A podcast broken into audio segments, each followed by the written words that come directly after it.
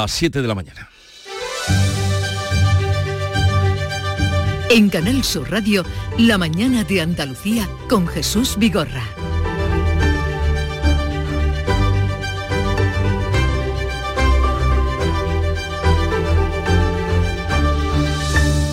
Buenos días queridos oyentes. Esta mañana se le va a practicar la autopsia al joven cordobés Álvaro Prieto, desaparecido en Sevilla el pasado jueves. El cadáver fue localizado entre dos vagones de un tren que estaba fuera de servicio con quemaduras por descarga eléctrica. Según publican hoy varios medios, haciéndose eco de las investigaciones, las cámaras de una gasolinera captaron al joven andando sobre el techo del tren pudo haber tocado la catenaria, electrocutarse y caer en el hueco entre dos vagones el mismo día, la misma mañana, en la que trató de acceder a la estación para subir en un tren hacia Córdoba. El delegado del gobierno, Pedro Fernández, apunta a que hay que esperar a la autopsia. Serán lógicamente las pruebas forenses oportunas, que son las que determinarán las causas de la muerte, el tiempo aproximado desde que, que estaba fallecido. Pedro Fernández, delegado del Gobierno, que estará con nosotros a partir de las nueve y cuarto de la mañana. Por otra parte, la Junta, el Ayuntamiento y el Córdoba Club de Fútbol y toda la ciudad de Córdoba han trasladado el pésame a la familia y la universidad ha decretado tres días de luto oficial en la capital cordobesa.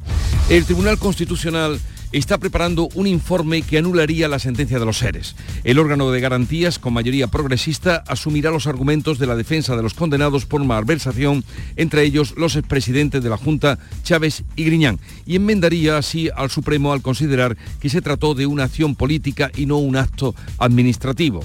Expertos y juristas eh, están cuestionando este argumento. El catedrático de Derecho Constitucional, Agustín Ruiz Robledo, ha recordado en estos micrófonos que además de la aprobación del presupuesto, el Gobierno modificó partidas sin pasar por el Parlamento. Que esa es solo una parte de la condena. Que no se olvide que también fueron condenados por hacer modificaciones de crédito. Es decir, una vez que se aprueban los presupuestos, el Consejo de Gobierno cambia unos conceptos de otros y los cambia sin que intervenga el Parlamento, con lo cual no se le puede echar la culpa al Parlamento. Ya en el panorama internacional, Estados Unidos anuncia un plan de ayuda a Gaza y el viaje de Joe Biden a Israel mañana miércoles. Jamás exige la liberación de 6.000 presos en cárceles israelíes para liberar a los rehenes extranjeros que hizo durante el ataque terrorista. El representante de la diplomacia de Estados Unidos ha confirmado esta noche que Joe Biden va a viajar mañana a Israel. Anthony Blinken anuncia un plan, además, para la ayuda humanitaria. Un plan que permitirá que la ayuda llegue a los civiles en Gaza y solo a ellos. Compartimos la preocupación de Israel de que jamás pueda apoderarse o destruir la ayuda. Si eso ocurre, tomaremos medidas para que no vuelva a suceder. Conflicto diplomático entre el gobierno de España e Israel. La embajada israelí en Madrid califica de vergonzosas y absolutamente inmorales las declaraciones de algunos ministros españoles. Yone Belarra ha tachado a Netanyahu de criminal de guerra y Yolanda Díaz ha hablado de el apartheid israelí. El Ministerio de Exteriores acusa a la Embajada de Israel de mentir y defiende el derecho de expresión de los responsables políticos. Por otra parte, un atentado yihadista ha dejado dos muertos y un herido en Bruselas esta noche. Las víctimas son dos ciudadanos suecos y el herido un taxista que está fuera de peligro. El primer ministro belga, Alexander De Croo, ha explicado que la policía belga busca al terrorista que se ha dado a la fuga tras cometer el ataque con arma automática. La fiscalía apunta a un ataque indiscriminado. Los ataques terroristas de anoche nos afectan a todos. Los asesinos deben comprender que nunca dominarán nuestra sociedad libre. Consideremos la paz como un antídoto contra el terror. Nunca nos dejaremos intimidar.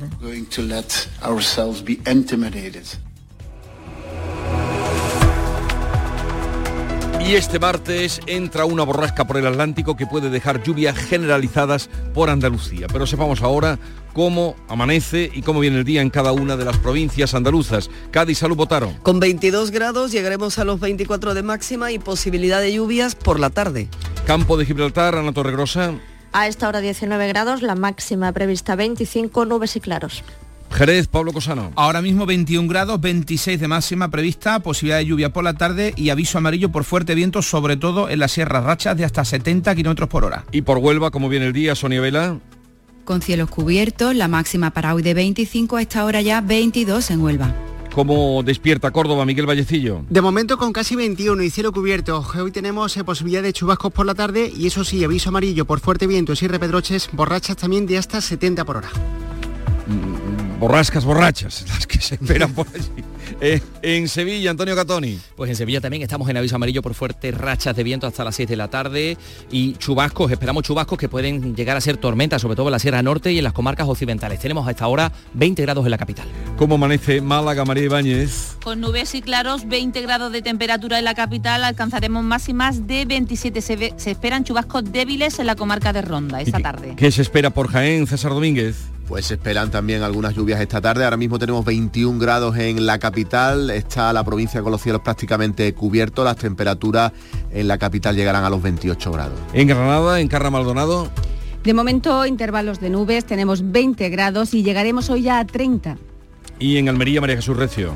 Nubes en el cielo a esta hora 19 grados, la máxima alcanzará los 28 y el viento soplará con más fuerza por la tarde.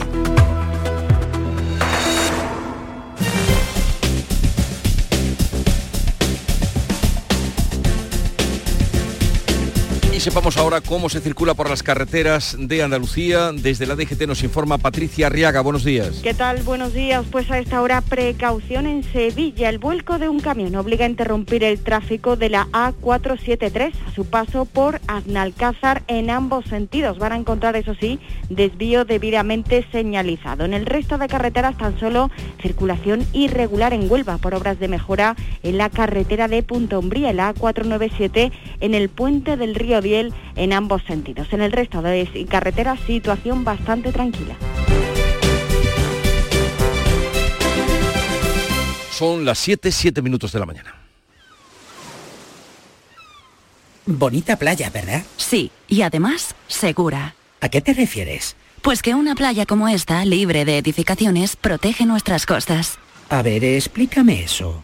Mira, Hoy este mar está tranquilo, pero con las tormentas, el fuerte oleaje se lleva gran cantidad de arena. Una vez pasa el temporal, estas mismas olas la devuelven a la playa. Pero, ¿sabes qué pasa si se ha construido demasiado cerca del mar? Pues que las olas chocan contra estas construcciones y arrastran la arena a tal profundidad que ya no se recupera. La playa se pierde y sin su protección se corre el riesgo de que el mar lo inunde todo. Por eso es tan importante mantener nuestras playas libres y respetarlas como ecosistemas. Así es, porque protegiendo nuestras playas permitimos que ellas nos protejan a nosotros. Nuestras playas, nuestra mejor defensa. Ministerio para la Transición Ecológica y el Reto Demográfico, Gobierno de España. Aprovecha tu ocasión. Llega el Salón del Motor de Sevilla del 26 al 29 de octubre. Las principales marcas, modelos y motorización en turismos, motos y vehículos profesionales en un único espacio. Fibes. Salón del Motor de Sevilla. Cuatro días para aprovechar la mejor ocasión. Del 26 al 29 de octubre en Fibes. Te esperamos. En Canal Sur Radio, la mañana de Andalucía con Jesús Bigorra. Noticias. Toda la atención está hoy puesta en el Instituto de Medicina Legal de Sevilla porque la autopsia debe aclarar hoy la causa de la muerte del joven cordobés Álvaro Prieto, que desapareció la pasada semana y que aparecía ayer muerto entre dos vagones en un tren de la estación de Santa Justa. El cuerpo presenta evidencias de haberse electrocutado y en ese sentido van también las primeras investigaciones. Manuel Pérez Alcázar. El examen ocular revela la existencia de quemaduras propias de una descarga eléctrica, pero será la autopsia la que determine si fue la causa de la muerte. Según publican varios medios, citando fuentes de la investigación, las cámaras de una gasolinera cercana captaron a Prieto andando sobre el techo del tren en el que ha aparecido y que llevaba parado desde agosto. El joven tocó la catenaria, se electrocutó y cayó en el hueco entre los dos vagones. El delegado del gobierno, Pedro Fernández, apunta a que hay que esperar a la autopsia. Posteriormente serán lógicamente las pruebas forenses oportunas, que son las que determinarán las causas de la muerte, el tiempo aproximado desde que que está fallecido, eh, que es cadáver y, todas esas cuestiones son ya, lógicamente, pertenecen a la investigación judicial. Álvaro Prieto perdió el tren que debía llevarle de vuelta a Córdoba. Trató de montarse en otro sin billete, pero se lo impidieron. Se suceden las condolencias. Compañeros y aficionados del Córdoba, el equipo en el que jugaba, se han congregado este lunes en la puerta cero del Estadio del Arcángel y le han rendido este homenaje. El alcalde de la ciudad, José María Bellido, se pone a disposición de la familia. Saben que Córdoba entera está con ellos, que les acompañamos en estos momentos que tienen que ser tremendamente duros y que les vamos a ayudar en lo que quieran, que nos tienen para lo que quieran. En la medida que ellos necesiten nuestra ayuda, en la medida que quieran que la ciudad tenga algún gesto con Álvaro, nos van a tener. El Ayuntamiento y la Universidad de Córdoba, donde estudiaba Álvaro, han convocado un minuto de silencio y han decretado tres días de luto. Pues en este sentido y sobre este asunto hablaremos a partir de las nueve y cuarto con el delegado del Gobierno, Pedro Fernández. Vamos a otro asunto y es que el Tribunal Constitucional está preparando un informe que anularía la sentencia que condenó a los políticos del caso de los seres. Nuria Durán. El Tribunal de Garantías de mayoría progresista asumiría los argumentos de la defensa de los condenados, entre ellos los que fueron presidentes de la Junta, Manuel Chávez y José Antonio Griñán. El informe considera que el presupuesto aprobado por el Ejecutivo con la partida 31L de la que se pagaban los seres ilegales no fue en realidad un acto administrativo, sino político, ratificado en realidad por el Parlamento. Expertos y juristas cuestionan este planteamiento. El catedrático de Derecho Constitucional, Agustín Ruiz Robledo, ha recordado en estos micrófonos que además de la aprobación del presupuesto, el Ejecutivo modificó partidas sin pasar por la Cámara. Que esa es solo una parte de la condena. Que no se olvide que también fueron condenados por hacer modificaciones de crédito. Es decir, una vez que se aprueban los presupuestos, el Consejo de Gobierno cambia unos conceptos de otros y los cambia sin que intervenga el Parlamento, con lo cual no se le puede echar la culpa al Parlamento. El consejero de Justicia, José Antonio Nieto, lo considera un escándalo. Confía en que el informe no, no prospere. Quiero pensar que eso no va a ir a ningún sitio y que no va a prosperar ese, informe porque me parecería un auténtico escándalo. Y me parece que va en una dirección contraria a la del sentido común. El líder del PSOE en Andalucía, Juan Espadas, ha pedido respeto a las decisiones judiciales deberíamos de respetar un poco más eh, los procedimientos jurisdiccionales y, por supuesto, eh, las deliberaciones o el procedimiento que está llevando a cabo el Tribunal Constitucional también en esto, ¿no? PP y Vox consideran que el informe se difunde como medida de distracción mientras el PSOE negocia la amnistía de los condenados por el proceso para allanar la investidura de Pedro Sánchez. De salir adelante, la medida del Tribunal Constitucional evitaría al Gobierno central aprobar los indultos solicitados por los condenados, indultos que ya se están tramitando. Seguimos en el ámbito jurídico y en la polémica en torno a él porque el presidente del Consejo General del Poder Judicial anuncia que un grupo de expertos independientes trabaja en un modelo para la renovación del órgano de gobierno de los jueces sin vencedores ni vencidos. Vicente Aguilarte ha pedido a sus compañeros que no se conformen con que la política interfiera en sus asuntos. En este sentido, Aguilarte considera vital que la renovación se haga desde la independencia de los elegidos. Es imprescindible que esa renovación se haga desde la independencia de quienes sean elegidos. No tiene mucho sentido que... Eh, permitamos o que eh, nos mostremos conforme con que la política meta eh, la mano en nuestros asuntos. La Asociación Francisco de Vitoria critica al Tribunal Constitucional por avalar la ley de PSOE y Podemos que impide al Poder Judicial realizar nombramientos estando en funciones. Considera que la sentencia trata de condicionar el debate político y avanza que el Tribunal de Garantías, de mayoría progresista, estaría dispuesto a avalar una renovación del Consejo votada solo en el Congreso de los Diputados, no en el Senado, donde el PP tiene mayoría absoluta. Y hablamos ahora de la guerra en Oriente Próximo, ya que estamos en el décimo primer día de guerra. Joe Biden va a viajar mañana a la zona y aumenta la presión diplomática para la llegada de ayuda humanitaria. Jamás ha propuesto el intercambio de rehenes extranjeros por 6.000 presos palestinos. Jamás se ha mostrado dispuesto a liberar a los rehenes a cambio de esos 6.000 presos palestinos de cárceles israelíes. El brazo armado, la brigada Al-Qassam, ha publicado esta noche el primer vídeo de una rehén franco-israelí que asegura que la han atendido en un hospital y pide que la liberen. Me llamo Masha Sham, tengo 21 años, estoy en Gaza. A la vuelta el sábado de un festival me lastimé gravemente la mano, me trajeron a Gaza y me cuidaron en el hospital. Por favor, sáquenme de aquí tan pronto como sea posible. El representante de la diplomacia de Estados Unidos ha confirmado esta noche que Joe Biden va a viajar mañana a Israel. Anthony Blinken anuncia un plan para que la ayuda humanitaria alcance a Gaza. Un plan que permitirá que la ayuda llegue a los civiles en Gaza y solo a ellos. Compartimos la preocupación de Israel de que jamás pueda apoderarse o destruir la ayuda. Si eso ocurre, tomaremos medidas para que no vuelva a suceder. Los pasos fronterizos no se han abierto, la ayuda humanitaria no ha llegado y los hospitales de Gaza se pueden quedar hoy sin combustible. La gran ofensiva israelí por tierra sigue a la espera, aunque los bombardeos no cesan. Este es el momento en el que una bomba israelí ha caído al paso de una ambulancia que transportaba a una niña. La Unión Europea ha abierto un puente aéreo con Egipto para enviar ayuda humanitaria a Gaza esta misma semana. El Consejo de Seguridad de la ONU ha rechazado una resolución propuesta por Rusia para un alto el fuego porque no condena el ataque de Hamas contra Israel. Las declaraciones de los ministros de Sumar contra Israel han provocado una condena por parte de la Embajada de Israel en España.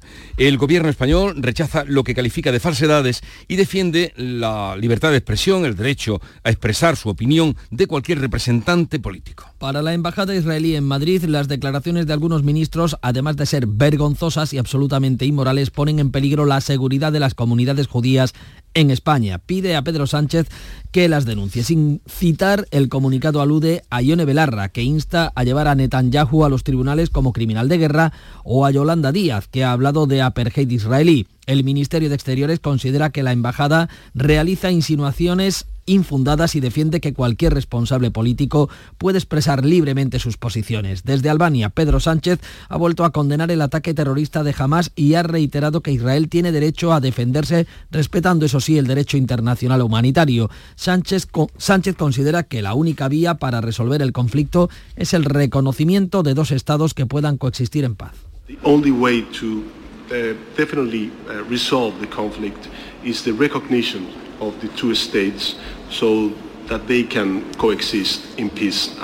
Los socios de gobierno presionan a Sánchez. El portavoz de Sumar, Ernest Urtasun, reclama que plasme el compromiso con Palestina en el acuerdo de gobierno. Que esto figure de una manera clara e inequívoca en el próximo acuerdo de gobierno. Que ha llegado el momento de que España reconozca al Estado palestino de forma unilateral, de forma incondicional y de forma urgente. El exdirector de los servicios de inteligencia españoles, Jorge Dezcayar, ha dicho en Canal Sur Radio que el reconocimiento de una nación palestina se, encuentra con la dificultad de que no hay terreno sobre la que asentarla. La solución, pues mire la solución es encontrar justicia para el pueblo palestino. ¿Cómo se puede hacer eso? Pues ah, yo creo que la solución de dos estados sería una posibilidad. Ah, pero dos estados, ¿verdad?, eh, reconocidos, con fronteras seguras, en fin, pero y con garantías internacionales, pero en este momento me parece muy complicado poder hacerlo porque es que no queda tierra palestina sobre la que hacer un Estado palestino. Y repercusiones o reacciones muy lejos de allí, pero lo que ha ocurrido esta noche, por ejemplo, en Bruselas, la policía belga está buscando al terrorista yihadista que ha matado con un fusil Kalashnikov a dos ciudadanos suecos en el centro de Bruselas. El fiscal general del país apunta a un ataque indiscriminado. Habría escogido a estas personas porque llevaban camiseta de la selección de fútbol sueca. Habría sido un castigo por la quema de Coranes en Suecia. El primer ministro belga, Alexander De Croo, ha explicado que la policía busca al terrorista que se ha dado la fuga tras cometer el atentado con arma automática. Los ataques terroristas de anoche nos afectan a todos. Los asesinos deben comprender que nunca dominarán nuestra sociedad libre. Consideremos la paz como un antídoto contra el terror. Nunca nos dejaremos intimidar. Un taxista herido está fuera de peligro. Las autoridades han elevado al nivel máximo la alerta terrorista, pero desvinculan los hechos del conflicto en Oriente Próximo. La televisión pública belga informa de que se trata de un individuo de 45 años, tunecino, condenado en su país por terrorismo y que reside de forma ilegal en Bélgica. El supuesto terrorista proclama en un vídeo haber actuado en nombre del Estado Islámico. Aquí en España, el ministro de Interior reúne hoy la mesa de valoración de la amenaza terrorista. Este martes llega, nos dicen, un primer frente de lluvia en Andalucía. El presidente de la Junta alerta de que la situación de la sequía es crítica y ha pedido a la Unión Europea que reconozca la singularidad climática de Andalucía. Juanma Moreno ha pedido colaboración al Gobierno, el reconocimiento de esa singularidad por parte de la Unión Europea y la responsabilidad de los ciudadanos. Alguien tiene que reconocer en Europa que nosotros no hemos elegido este clima que este clima viene con nosotros y con el cambio climático se está haciendo todavía más duro. En Andalucía está el único desierto de Europa. ¿Por qué no tenemos una singularidad climática para que nos den más recursos, más fondos? Que yo no quiero dedicar a otra cosa que no sea políticas hidráulicas.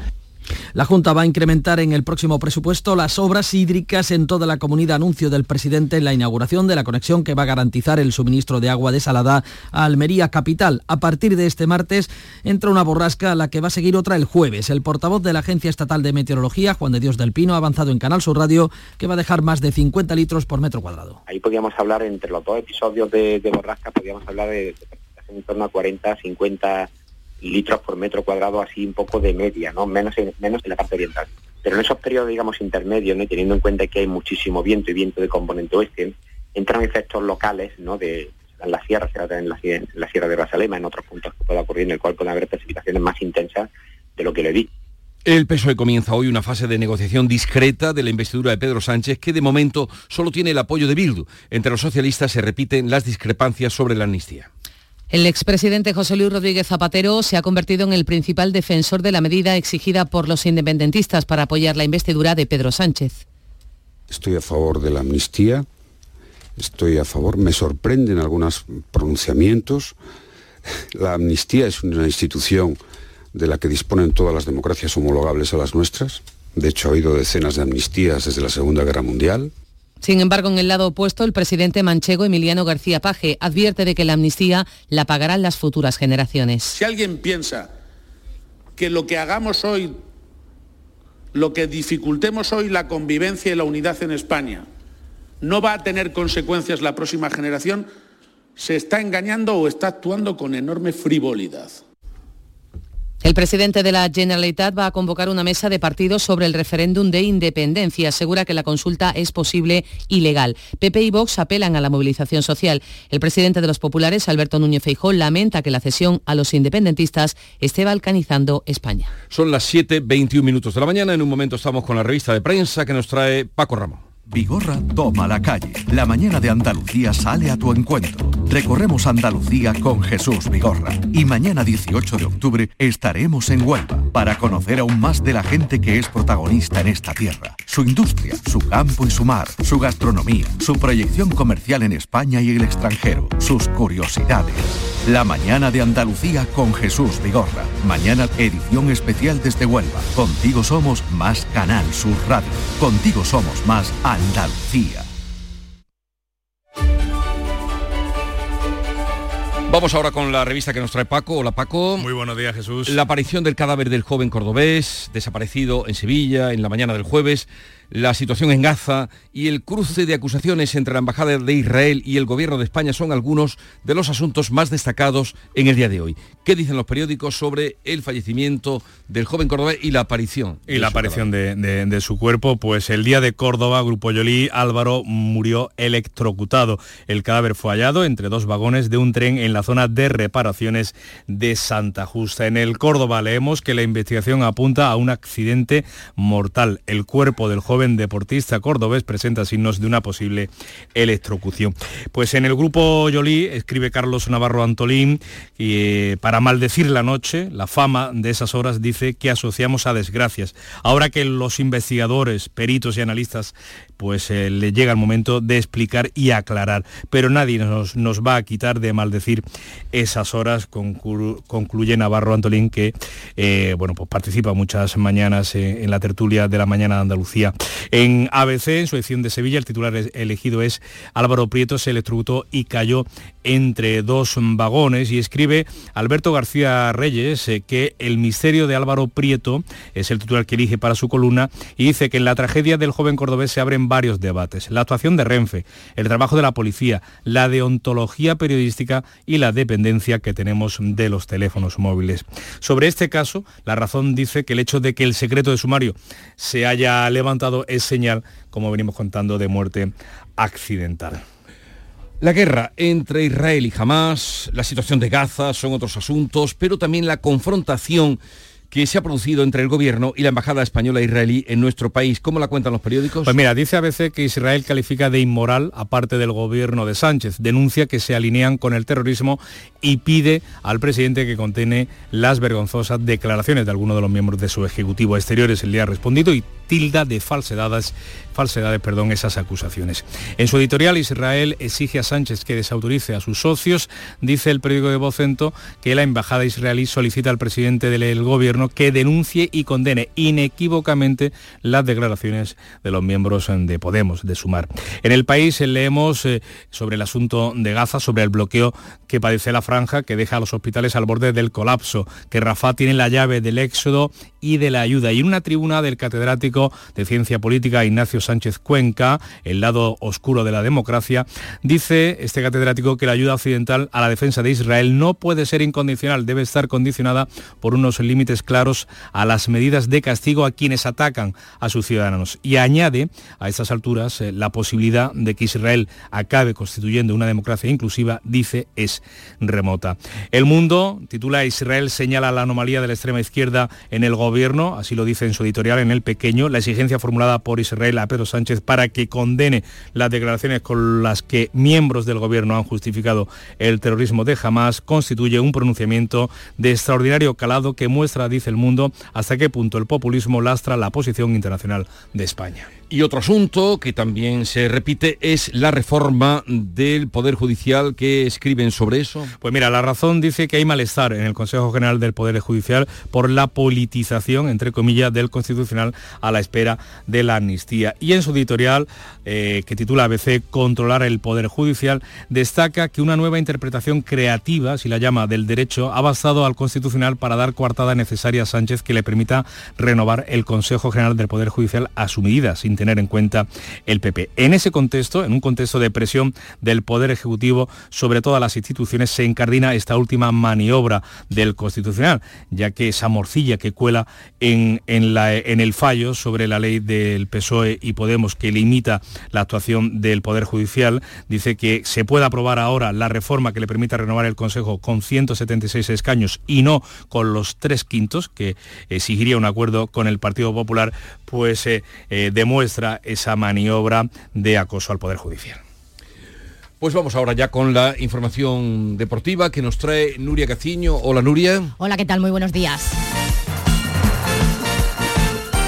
El mundo del fútbol llora la muerte de Álvaro Prieto. El deporte español ha mostrado su consternación por el fallecimiento del jugador juvenil del Córdoba. Mensajes de cariño hacia la familia que han llegado desde todos los clubes de la Liga Española y por parte también de muchos deportistas. El Córdoba quiere preservar la memoria de Álvaro Prieto y es por ello que guarda silencio. Los equipos de la cantera han suspendido todos los entrenamientos y se pretende además aislar a los compañeros de equipo de Álvaro Prieto, ya que algunos son menores de edad. Y por su parte, los aficionados del Córdoba quisieron, con una concentración anoche a las puertas del Arcángel, quisieron rendirle un pequeño homenaje a Álvaro Prieto. Pendientes hoy también del sorteo de la Copa del Rey. A la una de la tarde se van a conocer los emparejamientos de la primera ronda de la Copa del Rey que se va a celebrar entre el 31 de octubre y el 2 de noviembre. En total saldrán 55 cruces en un sorteo que ya saben que no va a ser puro, ya que los clubes de menor categoría se van a enfrentar a los más grandes a excepción de los cuatro que disputarán la Supercopa de España, es decir, el Real Madrid, el Barcelona, el Atlético de Madrid y Osasuna. 14 clubes andaluces estarán, por tanto, hoy en el sorteo. Al Chiclana y al San Fernando, al San Roque de Lepe, les va a tocar con toda seguridad un primera al ser los de menor categoría. Y el Bélgica-Suecia se suspende al descanso por el atentado yihadista de anoche. Tragedia en Bruselas donde dos aficionados suecos fueron asesinados después de que una persona con un arma de fuego comenzara a disparar en una plaza de la capital belga.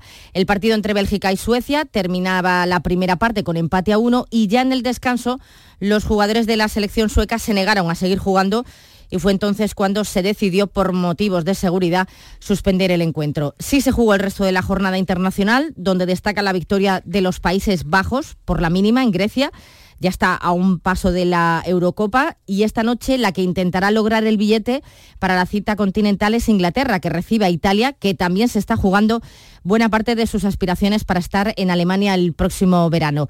La que salta a escena hoy también es la Sub-21, que a las tres y media de la tarde visita a Kazajistán. Eh, la Rojita defiende el liderato de su grupo en la fase clasificatoria para el europeo de Eslovaquia del año 2025. Estupendo, Nuria. Hasta mañana. Hasta luego. Vamos a recordarles que a partir de las nueve y cuarto vamos a hablar con el delegado del gobierno en Andalucía, Pedro Fernández. Vamos a, vamos a tratar el tema de la investigación sobre el caso de Álvaro Prieto, que mm, esta mañana todo está pendiente de la autopsia que se realice en el Instituto de Medicina Legal de Sevilla. Y luego ya en otro ámbito de cosas, en la mañana de Andalucía vamos a recibir la visita de Juan Eslava Galán, que eh, viene a hablarnos de su último ensayo, La Revolución Francesa, contada para escépticos, en su línea de contar la historia, historia del mundo para los escépticos. Y esta es la revolución de las revoluciones. Canal Sur Radio, la radio de Andalucía.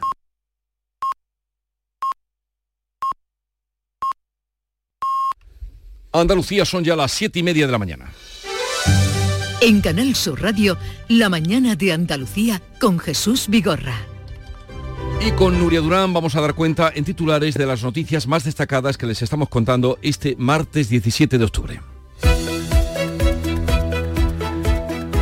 Esta mañana se va a practicar la autopsia al joven cordobés Álvaro Prieto, desaparecido en Sevilla y encontrado ayer. El cadáver ha sido localizado entre dos vagones de un tren fuera de servicio. Presenta quemaduras en las manos. En una primera observación indicaría muerte por electrocución. La Junta, el Ayuntamiento y Córdoba Club de Fútbol, el Ayuntamiento Cordobés y el Córdoba Club de Fútbol han trasladado el pésame a la familia y la universidad ha decretado tres días de luto oficial. El Tribunal Constitucional prepara un informe que anularía las sentencias de los seres. El órgano de garantías con mayoría progresista asumiría los argumentos de la defensa de los condenados por malversación y prevaricación, entre ellos los que fueron presidentes de la Junta Chávez y Griñán. Enmendaría el Supremo al considerar que se trató de una acción política y no de un acto administrativo. Estados Unidos anuncia el viaje de Joe Biden a Israel mañana miércoles y también la puesta en marcha de un plan de ayuda a Gaza. Jamás exige la liberación de 6.000 presos en cárceles israelíes para liberar a los rehenes extranjeros que hizo durante su ataque terrorista. El gobierno de Pedro Sánchez acusa a la Embajada de Israel de mentir por condenar las declaraciones de algunos miembros de Podemos acusándolos de alinearse, dice, con este tipo de terrorismo. Un atentado yihadista deja dos muertos y un herido anoche en Bruselas. Las víctimas son dos ciudadanos suecos y el herido un taxista fuera de peligro. La policía belga busca al terrorista que se ha dado a la fuga tras cometer el ataque con un arma automática la Fiscalía apunta a un ataque indiscriminado. La Junta alerta de que Andalucía sufre una situación de sequía crítica. El presidente de la Junta, Juanma Moreno, pide colaboración al Gobierno y el reconocimiento de la situación a la Unión Europea. Este martes entra una borrasca por el Atlántico que puede dejar lluvia generalizada en Andalucía. Pues vamos a recordar ahora el tiempo por ahí que puede dejar, bien has dicho, que puede dejar. El tercio occidental puede mojarse hoy, está activo el aviso amarillo por lluvias localmente fuertes en Huelva, en el resto del territorio nubes y claros, posibles lluvias también en la sierra, las máximas van a oscilar entre los 31 grados de Córdoba, los 25 de Huelva. Hay activos eh, aviso amarillo por rachas fuertes de viento de componente sur en Córdoba, en Sevilla y en Cádiz. Y estamos conociendo, Jesús, una última hora en este momento, la Policía Nacional y los Mossos de Escuadra tienen en marcha un dispositivo contra una organización vinculada al neonazismo, al la supremacía blanca. Hay entradas y registros en domicilios de diferentes municipios de Málaga, Madrid y Cataluña. Pues estaremos atentos a esa última hora y ya les iremos contando. Son las 7.33 minutos de la mañana, enseguida estamos con las claves económicas del día. Te ayudamos a darle la vuelta a tus ahorros. Descubre lo que puedes conseguir con la cuenta 360 de Cajamar. Y no le des más vueltas. Consulta la información de requisitos y vinculaciones de la cuenta 360 en tu oficina más cercana o en gcc.es barra cuenta 360. Cajamar. Distintos desde siempre. Si te gustan las pipas, no te puedes olvidar de las pipas Reyes por su alta calidad y con sus sabores lo vas a flipar por su amplia y diversa variedad. Pipas Reyes, vamos a flipar con pipas Reyes. Las claves económicas con Paco Bocero. Vamos a ello. Paco, buenos días. Buenos días, Jesús. ¿Qué tal? Bien, ¿Qué tal? bien, bien. ¿Y tú por Córdoba? Pues consternadísimos todos con lo sucedido ayer con Álvaro. En primer lugar, es lo, lo primero que hay que decir. Sí, la ciudad está eh, conmocionada, dolorida y, y, ya veremos hoy además que nos depara el día con eh, los resultados de la autopsia. Vamos al asunto que, que ocupa a Paco Vocero y del que nos cuenta en este martes. ¿Cuál es la actualidad y qué claves tenemos para hoy? Pues mira, nos vamos a quedar con los titulares tanto en expansión como en cinco días sobre las cuentas de las empresas y de los grandes grupos eh, alimentarios. Y unas cuentas curiosas, porque eh, venden más las grandes empresas y las empresas medianas venden más pero ganan menos. Lo que echándole un vistazo a ambos reportajes que hay en, los dos medios, veremos que al final el sector no está ante una inflación de márgenes, sino de costes. Es muy interesante eh, ver las dos informaciones. Y ahora nos vamos con las claves. Pues te escuchamos. Mira, vamos a seguir con actualidad y es que el plan presupuestario que ha enviado el gobierno a Bruselas prevé un crecimiento del 2% para el año que viene, cuatro décimas menos que su previsión anterior y dos décimas por encima del consenso que hay en Funca ahora mismo para ese crecimiento de la economía española el año que viene, que es del 1,8. Ya sabes que Funca lo forman 20 servicios y centros de análisis los que forman su consenso de previsiones económicas. En cualquier caso, esta efectivamente es una medida por encima de la media de la eurozona. La IREF le ha dado su visto bueno, aunque considera que es optimista en sus cálculos sobre el consumo de las familias la inversión de las empresas y el saldo de las exportaciones. En principio, y mientras no haya nuevo gobierno, estas cuentas no contemplan las prórrogas de las medidas anticrisis aunque no se descartan que se vuelvan a tomar una vez que haya nuevos presupuestos generales, esto es, nuevo gobierno. ¿Y en qué basa el gobierno ese crecimiento del próximo año? Pues mira, ese 2% eh, se mueve en, dentro del marco del impacto de los conflictos geopolíticos. Por cierto, que la guerra de Ucrania sigue ahí, aunque no nos acordemos apenas de ella. Y las que se deriven del conflicto en Oriente Próximo, pero también en el efecto de la subida de interés. De ahí esa alegría tan extraña, el, contraste con el consumo de la familia. Eh, por cierto, esta subida de tipo de interés cree el gobernador de España que están casi descartadas y el próximo 26 de octubre tenemos reunión del Banco Central Europeo pero Hernández de Co, a pesar de que estén casi descartadas, cree que se mantendrán en el tiempo, sin especificar, claro está, a cuánto tiempo se refiere. Y es que, mira, te voy a dar también dos datos curiosos contrapuestos. El 70% de las hipotecas en nuestro país continúan a tipo variable y sin embargo ayer Fotocasa daba un dato de que la compra de vivienda es o se hace el 30% de esa compra ya sin financiación bancaria.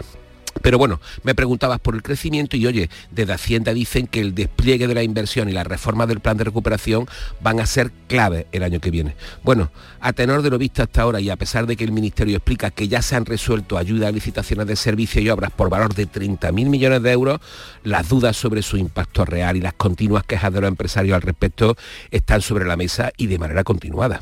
A ver, cuando tú hablas eh, de que el 30% se compran, en la venta de vivienda se compran sin financiación bancaria, ¿esto que ¿A tocateja, lo que entendemos a tocateja? Sacando, sacando ahorritos sacando ahorritos. Pero las casas están bucaditas. Sí, pues fíjate, fíjate. Hay, gente que tiene mucho dinerito por seguir e- con, el, con el diminutivo. En efecto, en efecto, en efecto. Pues qué suerte tienen. sí, sacando ahorritos o echando mano de eh, cualquier otra ayuda familiar o, algún otro tipo de crédito. En efecto, Me ha llamado, y supongo que a los oyentes también ese dato, de que el 30%, según el informe de Fotocasa, se compran sin, financiación, bancaria. Eh, otra cosa, ¿hay algo más? Pues mira, sí, seguimos con la reunión en Luxemburgo de los ministros de Economía para pactar la nueva regla fiscal del año que viene, que serían uno de los hitos que buscaba la presidencia española, pero eh, desgraciadamente no va a ser así. Y aquí nos vamos a quedar con un par de cosas. Hay nueva subasta de letras a tres meses y un apunte positivo para acabar con algo positivo. Oye, según el informe Trendex eh, de comercio electrónico de American Express, el 81% de las empresas españolas se muestra optimista sobre sus perspectivas para los próximos 12 meses. 5 puntos, un 5% más que la media de las empresas globales que ha entrevistado la compañía. Ojalá y se cumplan. Eh, Paco, que tengas un buen día. Igualmente, Jesús. Hasta mañana. Esta tarde, en el espacio por tu salud, nuestros expertos hablarán sobre el Día Mundial del Dolor. Cada uno de nosotros tiene su particular umbral. Trataremos de acercarnos a las personas a las que el dolor les hace muy difícil el día a día. La tarde de Canal Sur Radio con Mariló Maldonado. De lunes a viernes desde las 4 de la tarde. Canal Sur Radio, la radio de Andalucía.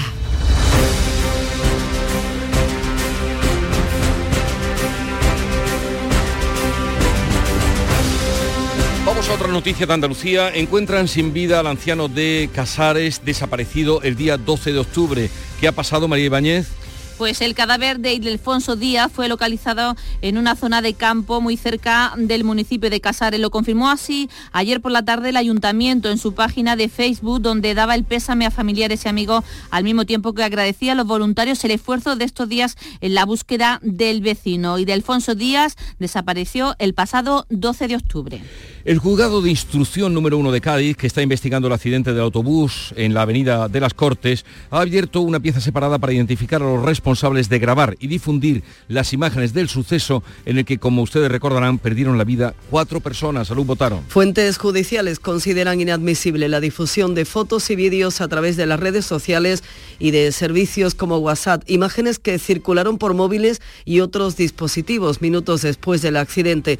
Según ha podido confirmar Canal su Radio, desde el juzgado se ha pedido la colaboración de la policía local para tratar de identificar a los responsables que podrían haber incurrido en un delito contra la integridad moral de las víctimas. La audiencia de Granada ordena investigar al juez Piñar por incitación al odio después de unas publicaciones en Facebook en las que aludía despectivamente contra determinados colectivos por su origen étnico. Cuéntanos, Encarna Maldonado. La audiencia revoca el archivo de la causa a instancia del fiscal y del abogado de Juana Rivas y ordena abrir diligencias por delito de odio. Argumenta que el magistrado publicó en Facebook calificativos y expresiones que se refieren de forma eh, despectiva a ciertos colectivos cuando habla de gitanos, negros, moros o chinos. Agrega que si esos mensajes han tenido cierta trascendencia podrían suponer una incitación a la discriminación o al odio contra estos colectivos.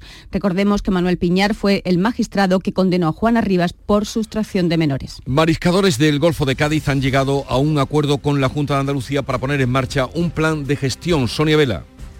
El documento se firmaba la pasada tarde y la Junta se compromete a agilizar el pago de las ayudas a los mariscadores por las paradas biológicas en el caladero y también a reforzar las inspecciones contra la actividad ilegal, nos cuenta Santiago Cano, que es uno de los portavoces de los mariscadores. El plan de gestión va a consistir eh, en reforzar el tema de vigilancia por parte del AGAPA inspecciones por, por tema de centro de expediciones y comercialización. Además, se reduce la tara diaria por mariscador de 25 kilos a en torno a unos 15. Cuatro detenidos y 400 plantas de marihuana intervenidas en Jaén. César Domínguez. Pues con estas detenciones se consideran desarticulados dos puntos muy activos de venta de sustancias estupefacientes en esta localidad, en Mancha Real. Además de las 400 plantas de marihuana, se han encontrado 661 gramos de esta misma sustancia ya preparada para su venta al menudeo. Se están acusados de un delito contra la salud pública y otro de defraudación de fluido eléctrico. Hoy se retoma el tren directo entre Algeciras y Madrid. ¿Queda mejor comunicado el campo de Gibraltar? Ana Torregrosa. Ahora nos contará, pero suponemos que sí, que ese tren directo que celebramos entre Algeciras y Madrid suponga una mejor comunicación. El arzobispo de Sevilla ha anunciado una magna procesión para el año que viene en la que van a participar las grandes devociones de la capital y cuatro patronas, entre ellas tres de la provincia. Cuéntanos, Antonio Catoni. Sí, bueno, Jesús, ya sé que está sentado, así que la noticia que es de impacto, a ver, mira, van a salir a la calle la Macarena, la Esperanza Vetriana, la Virgen de los Reyes, la Virgen de Valme de Dos Hermanas, la de Consolación de Utrera, Setefilla Velora del Río, junto al Gran Poder y al Cachorro. Esto es una magna procesión para clausurar el Congreso Internacional de Cofradía de Sevilla, que será el 8 de diciembre de 2024. Eh, bueno, una noticia que ha sido especialmente celebrada, por supuesto, en las eh, poblaciones cuyas imágenes pues, vendrán a Sevilla, como Utrera, Dos Hermanas o, Lora del Río. el presidente del Consejo, Francisco Vélez, ha valorado también en el llamador eh, anoche pues, este trabajo discreto que se ha venido realizando durante un año hasta que se, se ha, en fin, anunciado esta noticia. Escuchamos a Francisco Vélez. Ha costado, como dice el dicho, la misma vida. Ha sido muchos meses, llevamos prácticamente casi un año y bueno, se ha guardado en una muestra de discreción absoluta que de luego honra a las siete personas que conocíamos el desarrollo. Las siete personas se refieren a los hermanos mayores y el presidente del Consejo que conocían esta, en fin, que cómo se ha ido fraguando esta magna del 8 de diciembre del año que viene. Pues otra magna, otra convocatoria, otra cita en Andalucía, después de la vivida el fin de semana pasado con gran esplendor en Granada. Y hoy se presentan los contenidos de la Feria del Libro, el programa de Jerez, que se va a celebrar desde este jueves. Cuéntanos, Pablo Cosano. Pues sí, Jesús, va a ser la Feria del Libro desde este jueves y hasta el domingo, cuatro días. Se va a ubicar, como es tradicional, en los claustros de Santo Domingo y tendremos desde el jueves presentaciones de libros, lecturas, firmas de em, eh, ejemplares por parte de autores y hay presentaciones curiosas como por ejemplo la que va a hacer el torero jerezano Juan José Padilla del libro sobre Joaquín, el futbolista portuense, 17 se llama el libro, lo va a presentar el diestro jerezano, como decimos, durante esta feria del libro en los claustros de Santo Domingo, cuyos contenidos eh, completos conoceremos hoy. La presentación será a las diez y media en el Ayuntamiento Jerezano. Tampoco estaría mal eh, unas memorias eh, sobre Padilla, ¿no? un torero... Mucho que contar, sin duda. auténticamente espartaco y espartano. Bueno, vamos a llegar a las 7.45 minutos de la mañana, 8 menos cuarto. Es el tiempo ahora para la información local. Atentos.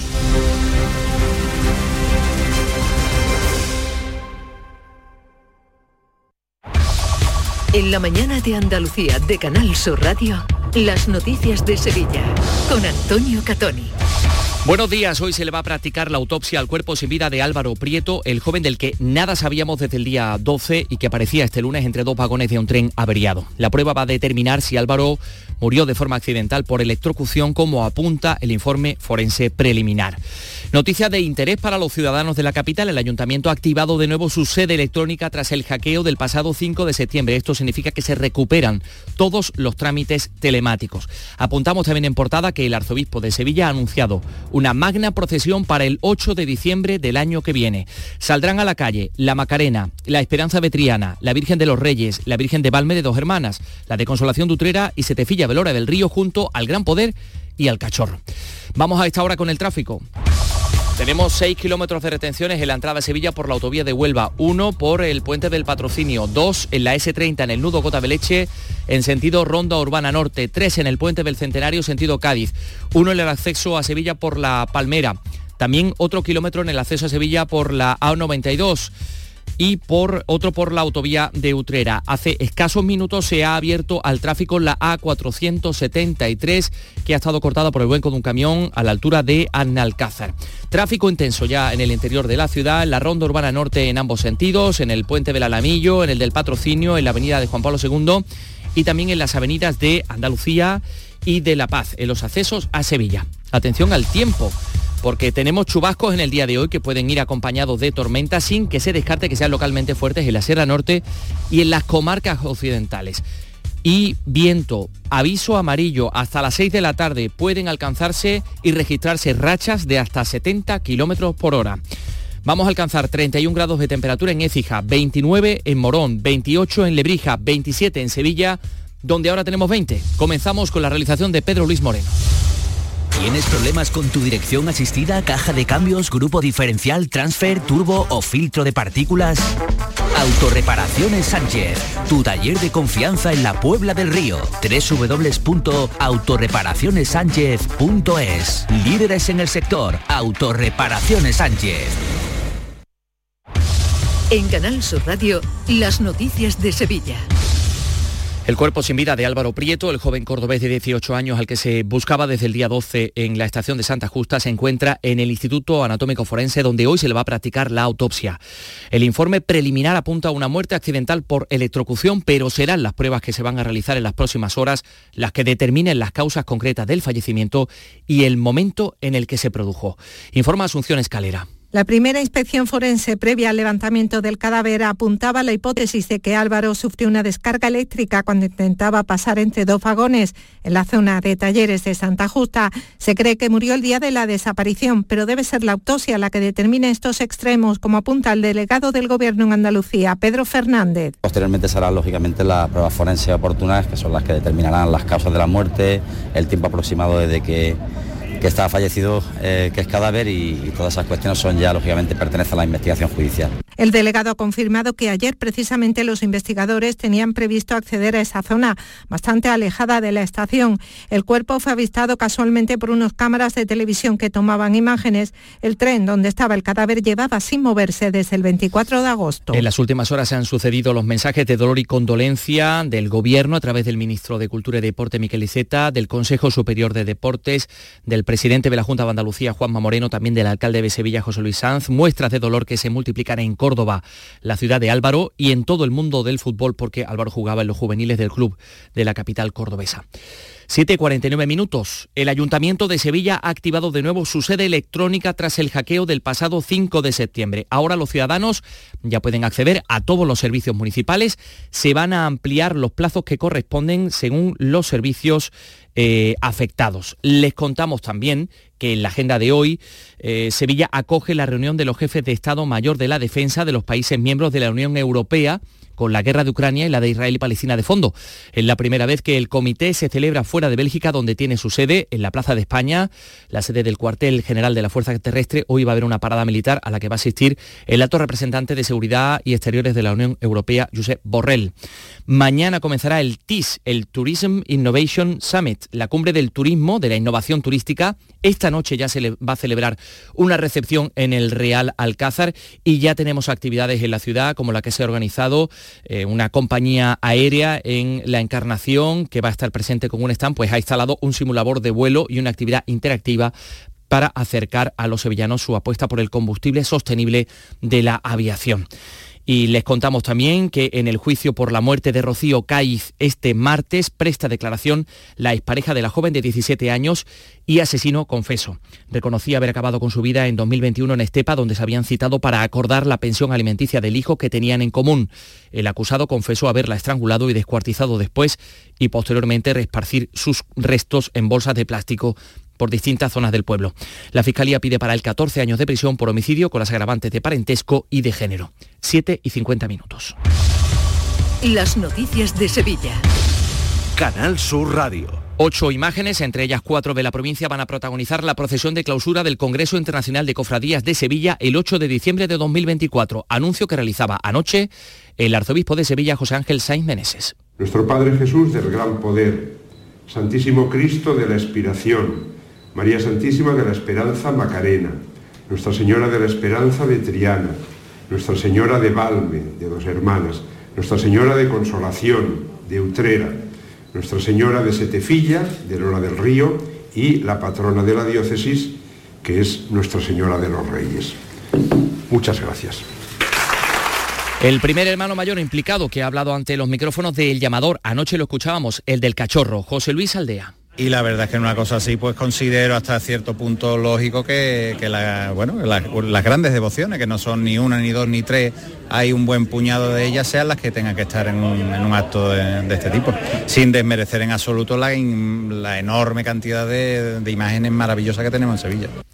Vamos con la actualidad deportiva. Antonio Camaño, buenos días. Hola, ¿qué tal? Buenos días. El Sevilla ya piensa en refuerzos para el mercado de invierno y satisfacer las necesidades que pueda tener su nuevo entrenador Diego Alonso. Y desde Argentina se apunta al argentino Maxi Meza. El atacante, que puede jugar en las bandas o como delantero centro, acaba contrato con Rayados el próximo 31 de diciembre, por lo que podría llegar libre en el mercado de invierno. Y en el Betis, en la búsqueda constante de un central que sustituya a Bartra lesionado, la buena noticia es que Luis Enrique, que se ha perdido los últimos partidos por problemas musculares, podría estar disponible para el compromiso de este sábado en el Coliseum contra el Getafe. Una fecha que ya avanzó en sus cálculos el entrenador Manuel Pellegrini y que habrá que esperar para ver si se confirma este próximo fin de semana. El evento más esperado de este otoño, Exposición Inmersiva Van Gogh Grandes Éxitos vuelve a Sevilla, desde el 12 de octubre en el Pabellón de la Navegación, con sorprendentes novedades tecnológicas. Compra tu entrada en van-gogh.es. Este martes os esperamos en el Auditorio Nissan Cartuja de Sevilla a las 7 de la tarde para disfrutar del show del comandante Lara en, vivo y en directo. Vive una tarde espléndida de alegría, humor e ingenio con el show del comandante Lara. Con la colaboración del auditorio Nissan Cartuja. En Canal Sur Radio, las noticias de Sevilla. Con Antonio Catoni. Renfe incorpora desde hoy tres trenes más en su conexión por AVE entre Sevilla y Madrid todos los días, además de uno más los viernes desde Sevilla y los domingos desde Madrid. De esta manera contará con una oferta de 211 trenes AVE a la semana entre ambas ciudades, es decir, 29 más que los existentes antes del inicio de las obras de mejora de la línea. La hostelería, por otra parte, ha facturado en el Puente del Pilar un 3% más que en el mismo periodo del año pasado. El presidente de la Asociación del Sector, Alfonso Maceda, destaca la gran afluencia de público, de clientes, pero asegura que no hay una relación directa con los beneficios porque los costes también han subido mucho. Ha subido la facturación un 3% y realmente mm, ha habido mucho público, pero también eh, el aumento de ventas no equipara la subida de precios que hemos tenido en todos los proveedores, incluido energía y, por supuesto pues en comida. Desde hoy y hasta el jueves, los cines Nervión Plaza acogen la sexta edición del Festival de Cortos y Salud Mental Superando Barreras. Maltilde Forteza, la vicepresidenta de la organización que, en fin, que ha organizado todo esto, a Ennes. El cine mm, siempre ha contado historias y la salud mental tiene muchas historias para contar, que lo que debemos hacer es normalizar la situación de todas las personas, porque como dice la, la Organización Mundial de la Salud, no hay salud sin salud mental. Atención porque van a llegar las lluvias y pueden venir acompañadas de tormentas. No se descarta que sean localmente fuertes en la Sierra Norte y en las comarcas occidentales, pero también cuidado con el viento. Estamos en aviso amarillo hasta las 6 de la tarde. Pueden alcanzarse rachas de viento de hasta 70 kilómetros por hora. Tenemos 20 grados en Sevilla Capital. Escuchas La mañana de Andalucía con Jesús Vigorra, Canal Sur Radio. Aquadeus, el agua mineral natural de Sierra Nevada, patrocinador de la Federación Andaluza de Triatlón, les ofrece la información deportiva. 8 menos 5 de la mañana, Nuria Gatiño, buenos días. Hola, ¿qué tal? Buenos días. El Córdoba Club de Fútbol y el fútbol en general están hoy de luto. Sí, el deporte español y el fútbol andaluz en concreto está todavía conmocionado por el fallecimiento del jugador juvenil del Córdoba, Álvaro Prieto. Las reacciones de pésame y los mensajes de cariño hacia la familia han llegado desde todos los clubes de la Liga Española y también son muchos los deportistas que han querido mostrar su pesar por esta muerte. El Córdoba quiere preservar la memoria de Álvaro Prieto y es por ello que guarda un respetuoso y prudente silencio. No habrá, por tanto, declaraciones, solo las del consejero delegado Fernández Monterrubio. Queremos reiterar a la familia nuestro apoyo incondicional para todo cuanto sea posible. Me gustaría también eh, pedir el máximo respeto para nuestro equipo juvenil, donde hay más de ocho menores de edad y pondremos todos los medios para ayudarles a superar estos, estos duros momentos desde el club. Por último, agradecer todas las muestras de apoyo que hemos recibido durante estos días y que seguimos recibiendo. Gracias a todos por acompañarnos en estos difíciles momentos y esperemos entre todos poder superarlo. Lo han escuchado en palabras de Fernández Monterrubio, el consejero delegado del Córdoba. Se pretende aislar a los compañeros de equipo de Álvaro Prieto, ya que algunos son menores de edad. Los equipos de la cantera cordobesista han suspendido todos los entrenamientos y se va a pedir el aplazamiento del partido del próximo fin de semana, tal y como sucediera la pasada jornada con el Córdoba Calavera Juvenil. Y la que ha querido también mostrar su cariño hacia la familia de Álvaro Prieto es la afición del Córdoba, que anoche se concentró a las puertas del Arcángel. Es un masazo impresionante que, que aquí nadie se esperaba eso. Estamos muy dolidos, toda la afición, todo el cordobesismo. Muy mal como madre sobre todo, porque yo tengo un hijo también de esa edad y la verdad que no me puedo poner en la piel de, de esos padres. Que menos que estemos aquí apoyando a la familia en estos momentos tan duros. El cordobesismo es así para todo, siempre emociona piña y por eso somos una afición tan grande. Ahora mismo lo que es con la familia, con el equipo y sobre todo yo creo que, que con sus compañeros. ¿Te vaya a recordar los partidos? Como se recuerda, como tú, tú ya sabes, a nuestro hermano Pacheco, pues a este jugador también se le tiene que recordar sí o sí. El pequeño y muy sentido homenaje a Álvaro Prieto por parte de su gente que no lo olvidará. Cambiamos radicalmente de asunto ya que hoy tenemos que estar pendientes del sorteo de la Copa del Rey. A la una de la tarde se conocerán los emparejamientos de la primera ronda del torneo copero que se va a celebrar entre el 31 de octubre y el 2 de noviembre. En total, 55 cruces en un sorteo que ya saben que no es puro, ya que los clubes de menor categoría se enfrentarán a los más grandes, a excepción de los cuatro que disputarán la Supercopa de España, es decir, Real Madrid, Barcelona, Atlético de Madrid y Osasuna. En total, 14 clubes andaluces estarán, por tanto, hoy en el sorteo. Los cinco de primera división, además del Linares, Antequera, Recreativo de Huelva, Atlético Sanluqueño, Marbella, Antoniano, Real Jaén, Chiclana y San Roque de Lepe. El técnico de este último es Juan Mapabón y tiene muy clara su preferencia. Que venga, que lo que deseo es que llame la atención el Lepe y que podamos volver a llenar el campo, que la gente lo disfrute, no solo la gente de Lepe, sino la, la misma provincia de Huelva. Y si me pides que diga un equipo, me gustaría porque creo que podíamos llenar el campo y sería un partido bonito, me gustaría el Cádiz. Pues no estaría nada mal este choque. El que estuvo mal fue el choque de anoche en Bruselas entre Bélgica y Suecia que tuvo que ser suspendido al descanso por un atentado yihadista. Y es que en la capital belga dos aficionados suecos fueron asesinados después de que una persona con un arma de fuego comenzara a disparar en una plaza de esta ciudad. El partido entre Bélgica y Suecia terminó la primera parte con empate a uno y ya en el descanso los jugadores de la selección sueca se negaron a seguir jugando y fue entonces cuando se decidió por motivos de seguridad suspender el encuentro. Sí se jugó el resto de la jornada donde destaca sobre todo la victoria de los Países Bajos en Grecia ya está un paso de la Eurocopa, al igual que Eslovaquia. La que ya ha logrado el billete es Austria y la que pretende conseguirlo hoy es Inglaterra, que recibe a Italia, que también se está jugando ese pase. La que salta hoy a escena es la sub-21, que a las tres y media de la tarde visita a Kazajistán, juega el liderato del grupo. Aquadeus, ahora más cerca de ti, procedente del manantial Sierra Nevada, un agua excepcional en sabor, de mineralización débil que nace en tu región. Aquadeus Sierra Nevada es ideal para hidratar a toda la familia y no olvides tirar tu botella al contenedor amarillo. Aquadeus, fuente de vida, ahora también en Andalucía.